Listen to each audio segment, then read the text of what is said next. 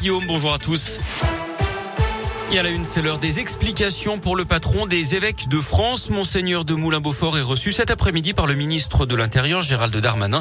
Le président de la conférence des évêques va devoir répondre de ses propos très polémiques après la publication du rapport Sauvé sur la pédocriminalité dans l'église. Il avait estimé que le secret de la confession était plus fort que les lois de la République. On rappelle que les conclusions du rapport faisaient état de plus de 200 000 victimes de prédateurs sexuels au sein de l'église depuis 1950. Une saisie de grande ampleur dans l'agglo lyonnaise 4 tonnes de gaz hilarant ont été découverts à Villeurbanne d'après plusieurs médias. Une centaine de bouteilles au total, c'était fin septembre. Plusieurs personnes ont été interpellées. Une enquête préliminaire ouverte par le parquet de Lyon. Les suspects ont été identifiés car ils trafiquaient sur Snapchat.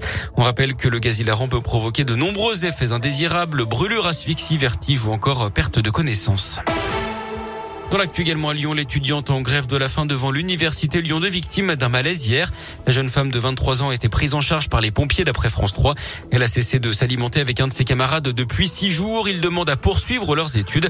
Ils n'ont pas de place en master alors qu'ils ont obtenu une licence à Lyon 3. Un pas de plus pour la radio numérique terrestre. Aujourd'hui, c'est comme la TNT pour la télé, mais en version radio. Ce qu'on appelle aussi le DAB+, propose à partir d'aujourd'hui 25 stations sur l'ensemble de l'axe Paris-Lyon-Marseille.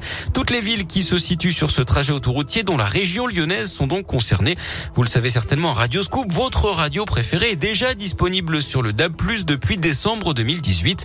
Hervé Godcho, conseiller au CSA en charge des radios et de l'audio numérique, revient sur les avantages du DAB+.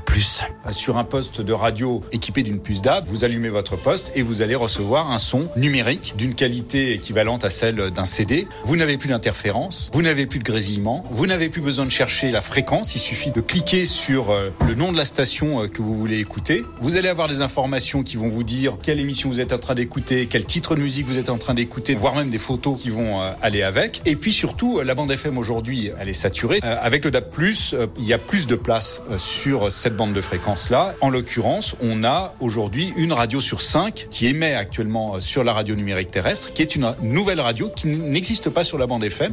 Donc ça enrichit encore l'offre pour l'auditeur. La bande FM a été totalement arrêtée. La Suisse s'apprête à le faire pour 2024. La question n'est pas à l'ordre du jour en France. En 2022, 50% environ de la population sera couverte par le DAB+. Alors ce qu'on appelle euh, région lyonnaise hein, pour le DAB+, c'est Lyon, Villefranche, Bourgoin, Bourg-en-Bresse et Mâcon. Toutes les précisions sur radioscoop.com. Du sport et du basket avec la suite de l'Euroleague. Lasvel reçoit les Turcs de l'FS Istanbul à 20h ce soir à l'Astrobal. Les Villeurbanais invaincus après deux journées. En foot, les qualifs à l'Euro Espoir. Les Bleus jouent en Serbie à 18h30. Notez que l'Allemagne, elle s'est qualifiée pour le mondial disputé l'an prochain au Qatar. Les Allemands ont battu la Macédoine du Nord 4 buts à 0.